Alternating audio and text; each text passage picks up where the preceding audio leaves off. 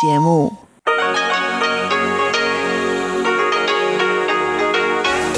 Hier ist Radio Taiwan International. Herzlich willkommen zum 30-minütigen deutschen Programm von Radio Taiwan International. Am Mikrofon begrüßt Sie Tatjana Romig. Und das haben wir heute am Donnerstag, den 22. April 2021 für Sie im Programm. Zuerst die Nachrichten des Tages. Anschließend Taiwan 3D mit Lukas Klipp.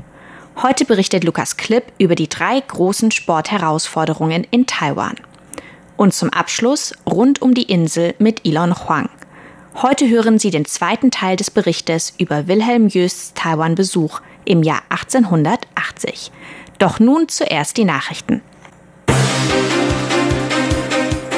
US-Gesetzesentwurf zum Umgang mit China und Taiwan. Taiwan will Beitrag zur Bekämpfung des Klimawandels leisten. Atomenergiekommission plant Strahlungsprognose für Wasser.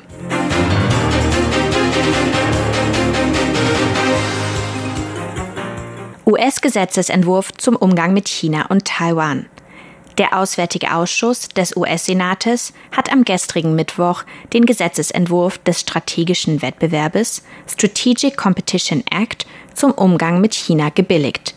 Der Gesetzesentwurf unterstreicht auch die Unterstützung der USA für Taiwan und den Ausbau der bilateralen Beziehungen. Die Sprecherin des Außenministeriums Joanne O oh begrüßte den Gesetzesentwurf als Zeichen breiter Unterstützung für Taiwan. Sie sagte, in den letzten Jahren konnten wir auch eine Vertiefung der Beziehung zwischen den USA und Taiwan beobachten. Wir können außerdem sehen, dass seit dem Amtsantritt von Präsident Biden die Wichtigkeit und die Unterstützung für die US-Taiwan-Beziehungen durch konkrete Handlungen unterstrichen wurden.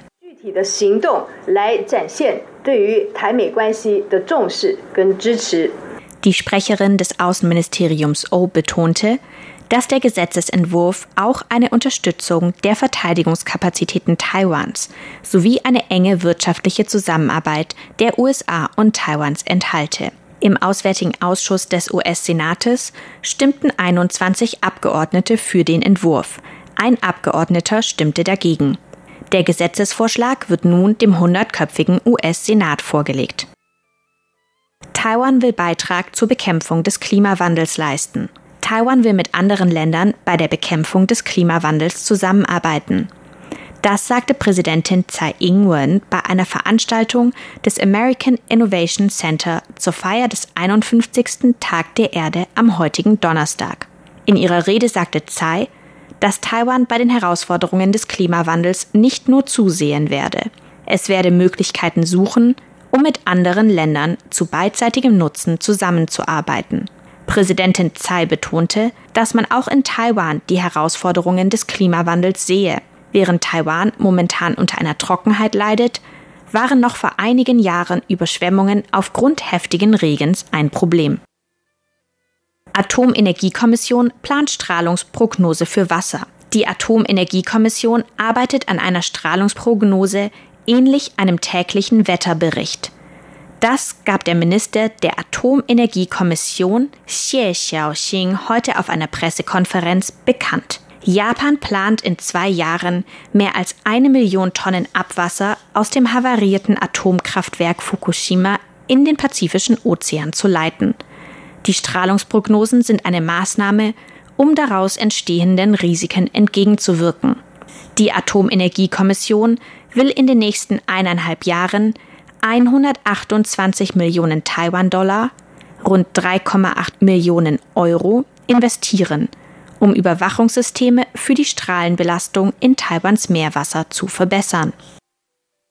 Vertreter Prags und Taiwans halten gemeinsamen Umweltdialog. Vertreter der tschechischen Hauptstadt Prag haben gemeinsam mit Vertretern Taiwans einen Dialog zum Umweltschutz abgehalten. Anlass des Dialoges am gestrigen Mittwoch ist der heutige Tag der Erde.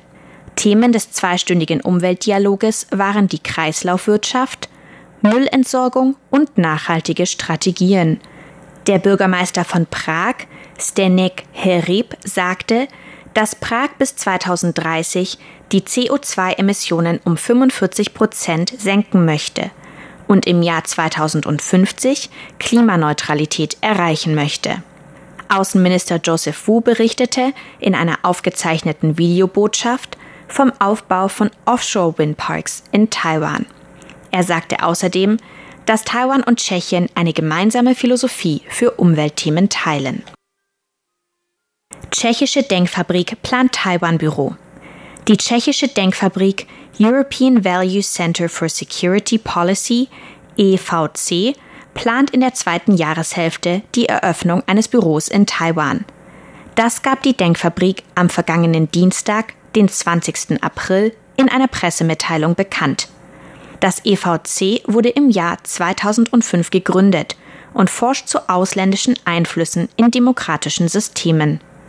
Das Außenministerium begrüßte die Ankündigung der tschechischen Denkfabrik als Zeichen des freiheitlichen Systems in Taiwan. Auch die Deutsche Friedrich Naumann Stiftung und die amerikanischen Denkfabriken National Democratic Institute und International Republican Institute haben zuletzt bekannt gegeben, Büros in Taiwan eröffnen zu wollen. Arbeitslosigkeit im März leicht gesunken. Die Arbeitslosigkeit ist im März auf 3,67 Prozent gesunken. Wie die Statistikbehörde heute mitteilte, fiel die Arbeitslosenquote im März im Vergleich zum Vormonat um 0,03 Prozentpunkte, im Vergleich zum Vorjahreszeitraum um 0,05 Prozentpunkte. Saisonbereinigt erreichte die Arbeitslosigkeit mit 3,72 Prozent den niedrigsten Stand seit etwa 13 Monaten. Die Statistikbehörde bezeichnete die Arbeitsmarktsituation als stabil. Die Zahl der Beschäftigten sei fast auf dem Stand von vor der Pandemie zurückgekehrt. Die Zahl der Beschäftigten stieg im März auf 11,52 Millionen. Das sind 7000 oder 0,06 Prozent mehr als im Vormonat. Im Vergleich zum Vorjahreszeitraum stieg die Zahl der Beschäftigten um 8000 oder 0,08 Prozent. Die Zahl der Arbeitslosen fiel auf 439.000. Kommen wir zur Börse. Nachdem der TAIEX am frühen Morgen mit einem Plus von 100 Punkten gestartet war, stieg der Kurs zuerst weiter, bevor er am Ende des Handelstages mit einem leichten Rückgang von 105 Punkten oder 0,6 Prozent bei knapp 17.096 Punkten schloss. Das Handelsvolumen betrug knapp 645 Milliarden Taiwan-Dollar. Das entspricht ca. 23 Milliarden US-Dollar oder 19 Milliarden Euro.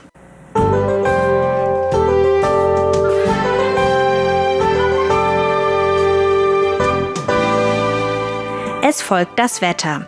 In Nord- und Mittel-Taiwan ist es heute nur leicht bewölkt, mit Temperaturen zwischen 24 und 31 Grad. In Osttaiwan bringen die Ausläufer des Taifun Surigae vereinzelt Schauer bei Temperaturen von 24 bis 26 Grad. Im Süden der Insel ist es meist bewölkt mit Temperaturen von 26 bis 33 Grad. Und die Vorhersage für morgen, Freitag, den 23. April 2021. Im Norden Taiwans bleibt es leicht bewölkt mit vereinzelten Regenschauern und Temperaturen zwischen 22 und 30 Grad. An der Ostküste bleibt es weiterhin regnerisch mit Temperaturen zwischen 21 und 28 Grad. In Mittel- und Südtaiwan ist es nur leicht bewölkt und trocken bei Temperaturen zwischen 21 und 32 Grad.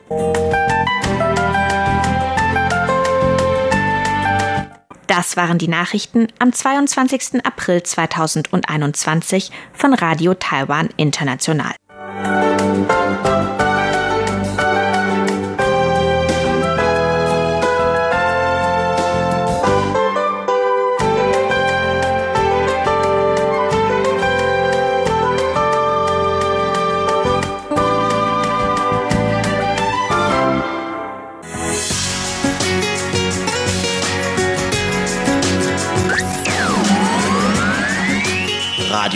Taiwan, international aus Taipeh.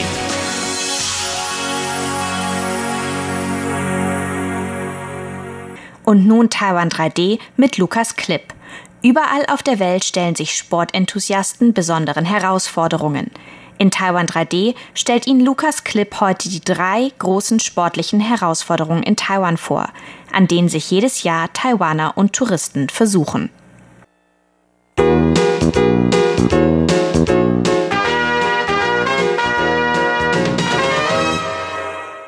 Die sportlicheren Menschen unter uns hatten in ihrem Leben sicherlich schon einmal das Bedürfnis, sich ihre Fitness zu beweisen.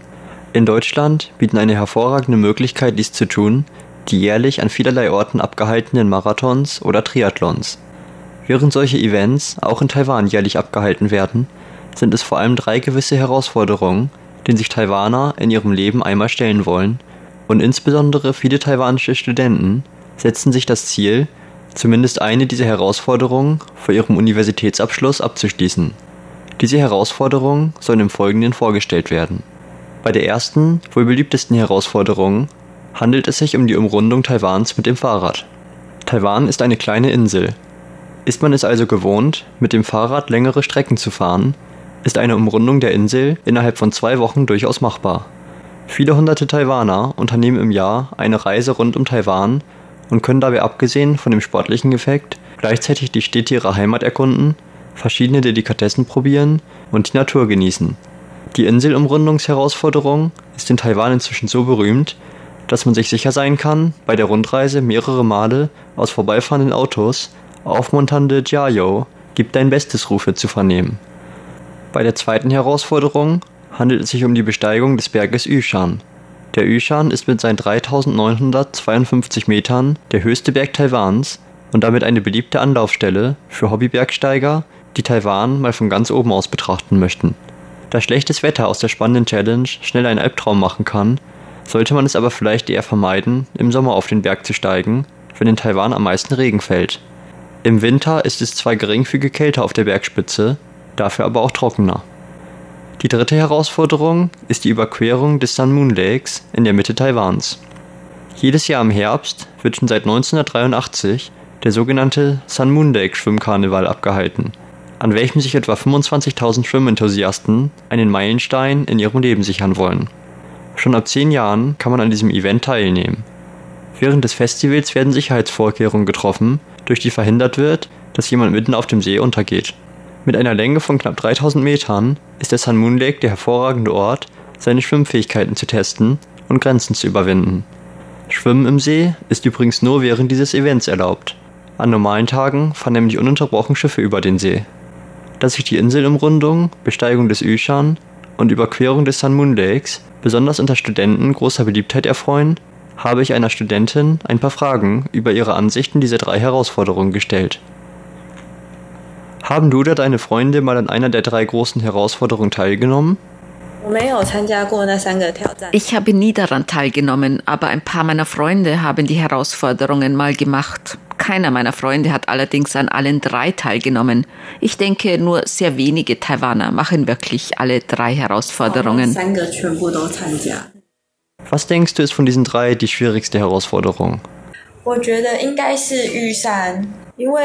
Ich denke, das ist die Besteigung des Yushan. Der Berg ist wirklich sehr hoch, deshalb muss man bei der Besteigung seine Höhenangst überwinden. Die meisten Menschen, die die Yushan Challenge machen, wollen bis zur Bergspitze gehen. Wenn man da mal nach unten blickt, kann man schnell Panik bekommen. Der Berg hat aber einen sehr weiten Umfang. Wenn man deshalb auf den Yushan steigen will, kann man zwischen vielen verschiedenen Bergpfaden wählen. Ehrlich gesagt gilt der Yushan unter den 100 höchsten Bergen Taiwans als einer der verhältnismäßig leicht zu besteigenden. Deshalb gibt es Menschen, die sich vor die zusätzliche Herausforderung stellen, innerhalb eines Tages auf die Spitze zu steigen und wieder heimzukehren. Das ist aber sehr anstrengend. Die meisten Menschen geben sich deshalb zwei oder drei Tage für das Unterfangen. Wenn man auf den Yushan steigen will, muss man das übrigens erst beantragen, denn die Zahl der Menschen, die an einem Tag auf den Berg steigen können, ist begrenzt. Und machen Taiwaner diese Herausforderung normalerweise gemeinsam mit Freunden oder in großen Gruppen? Was die Inselumrundung angeht, so suchen sich die meisten Taiwaner ein paar Freunde oder Bekannte, mit denen sie die Herausforderung gemeinsam machen können. Aber manche machen sich auch einfach allein oder zu zweit mit ihrem Motorrad oder Fahrrad auf den Weg. Manche gehen sogar zu Fuß. Also, was die Inselumrundung angeht, bewegen sich die Teilnehmerzahlen von zwei, drei bis zu 50, 60 Menschen. Aber beim Yushan muss man sich, wie gesagt, erst anmelden und die Personenzahl ist begrenzt. Manche Menschen steigen deshalb allein auf den Berg. Allgemein gesagt ist es aber besser, mit jemandem zusammen auf den Berg zu steigen, weil es ein paar Stellen gibt, die ein klein wenig gefährlich sein könnten. Gibt es auch Menschen, die jährlich bei der Besteigung verunglücken? Beim Yushan nur sehr selten. Es ist zwar der höchste Berg in Taiwan, es gibt aber einige Berge, die noch weitaus gefährlicher sind und bei denen auch manchmal Menschen verunglücken.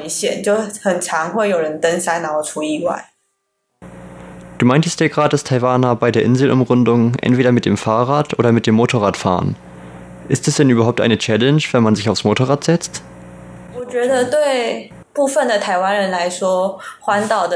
Ich glaube, für die meisten Taiwaner besteht der Sinn der Inselumrundung darin, dass man viele schöne Ecken Taiwans mal zu Gesicht bekommen kann.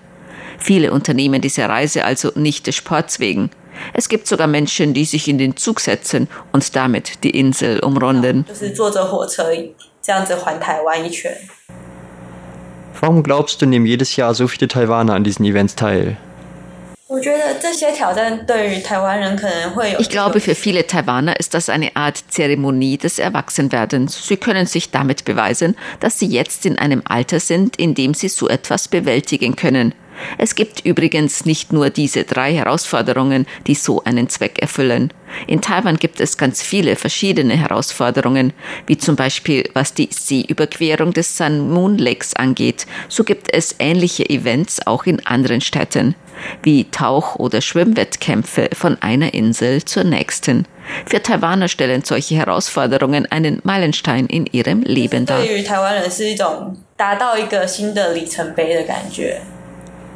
Machen diese Herausforderungen normalerweise nur junge Leute?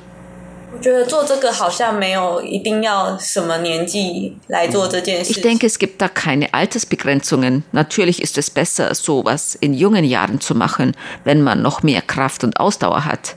Aber jedes Jahr nehmen auch viele Rentner über 65 Jahren an diesen Events teil.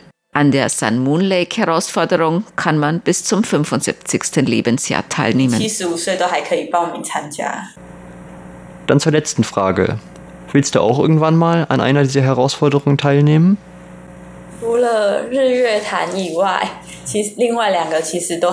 Abgesehen von der Seeüberquerung bin ich an diesen Herausforderungen sehr interessiert. An der Inselumrundung will ich teilnehmen, weil ich seit ich klein war die ganze Zeit in der gleichen Stadt gelebt habe.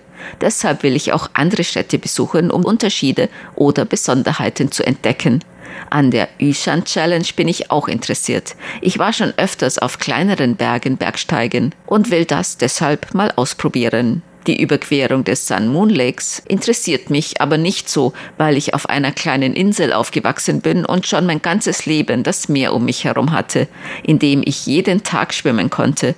Deshalb ist das nicht so was Besonderes für mich. Jedes Jahr wagen sich auch viele Ausländer an die drei großen Herausforderungen in Taiwan. Insbesondere das Schwimmfestival des Sun Moon Lakes lockt jedes Jahr unzählige Touristen aus aller Welt an. Bei erfolgreichem Bestehen einer der Herausforderungen kann man sich sogar offizielle Dokumente ausstellen lassen und zu Hause an die Decke hängen. Wer bei einer Reise nach Taiwan also ausreichend Zeit und körperliche Fitness mitbringt, dem bieten die drei großen Herausforderungen eine hervorragende Möglichkeit, zusammen mit den ansässigen Bewohnern des Landes einen neuen Meilenstein in seinem Leben zu erreichen.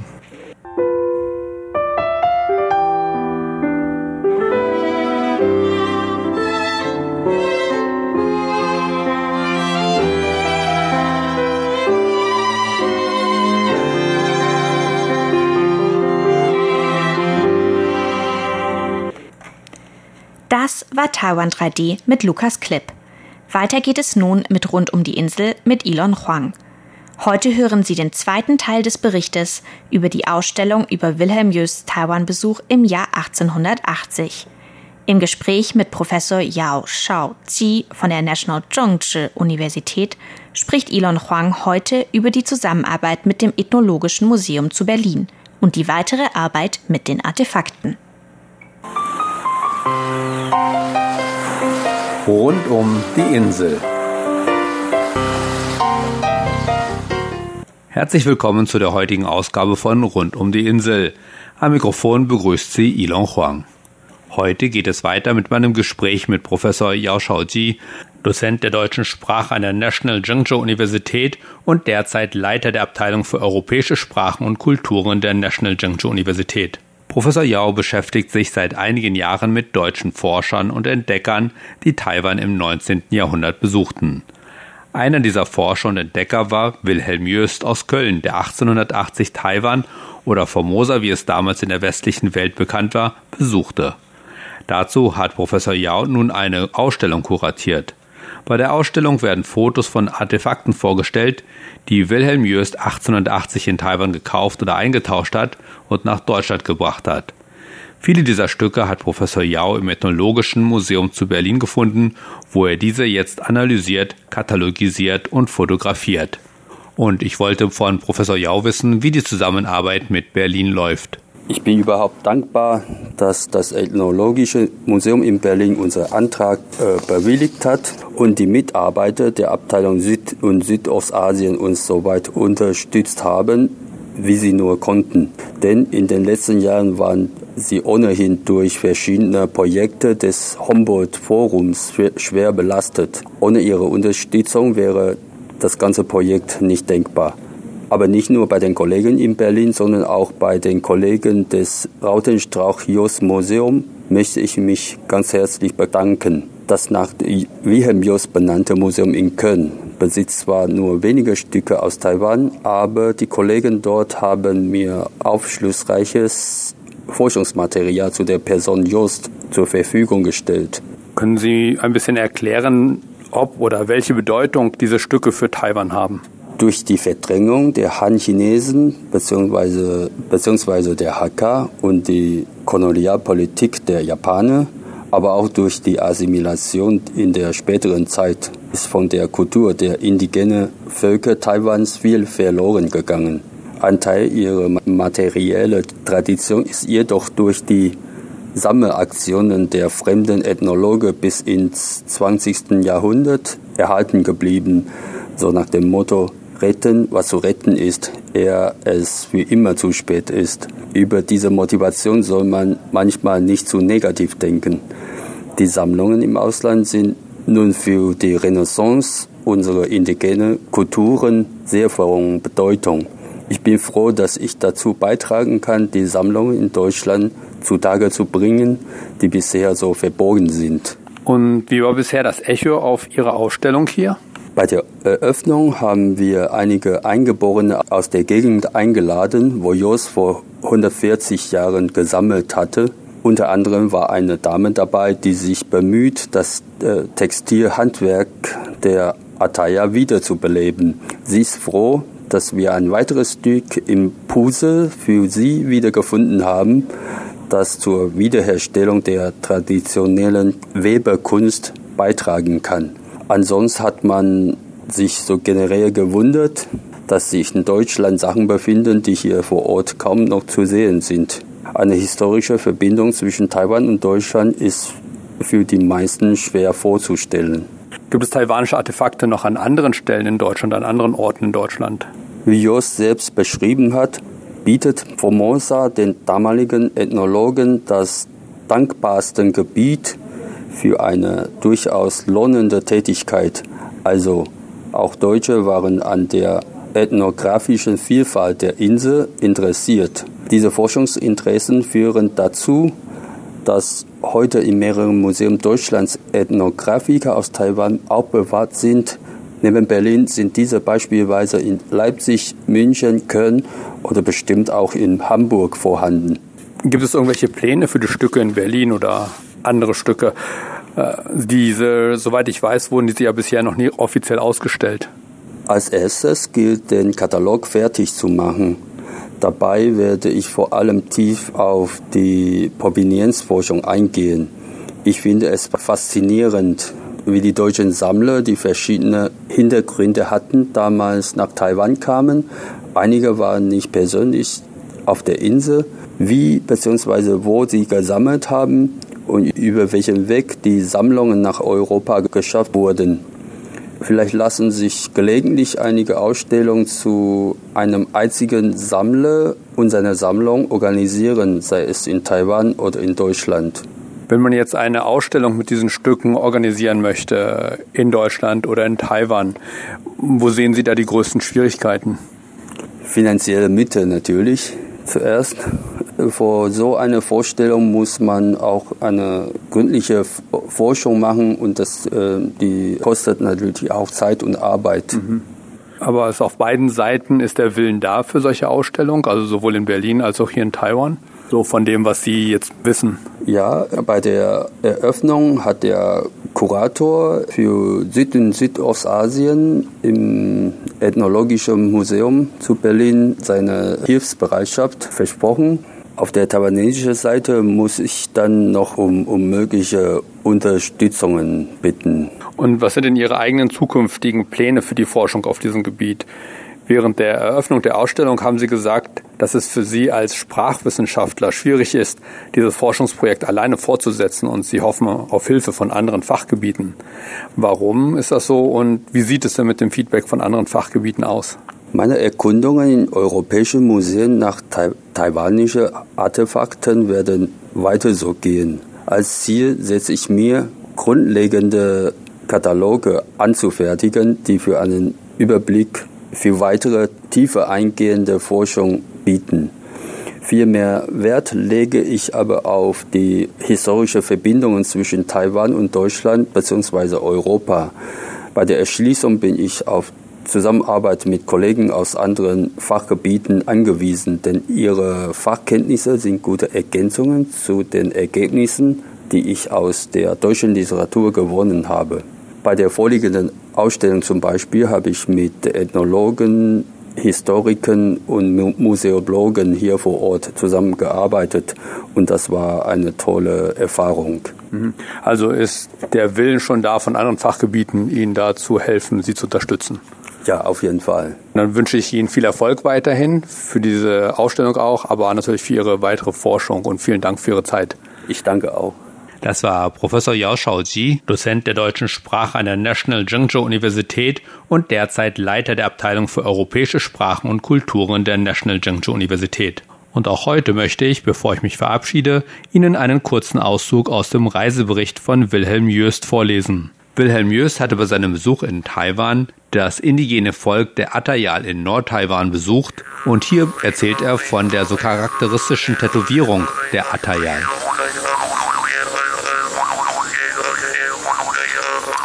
Männer wie Frauen sind tätowiert. Bei den Frauen ist die Tätowierung nichts als ein Schmuck. Bei den Männern dehnt sie neben diesem Zweck dazu, den Grad der Tapferkeit bzw. die Zahl der von den Betreffenden erbeuteten Chinesenköpfe anzuzeigen. Jede erwachsene oder verheiratete Chinhuan, so nennt Jöst hier die Atayal, hat mindestens einen Sohn des himmlischen Reichs geköpft.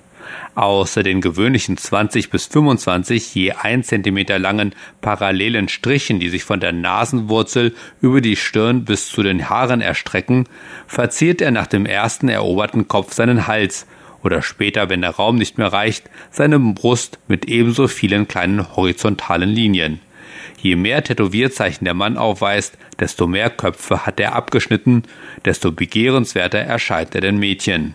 Ein Mogeln ist vollkommen ausgeschlossen, weil der Betreffende die erbeuteten Zöpfe als Armbänder um die Handgelenke windet.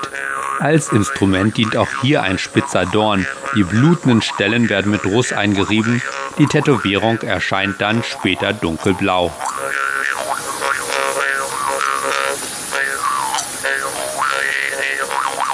Auszug aus dem Reisebericht von Wilhelm Jöst.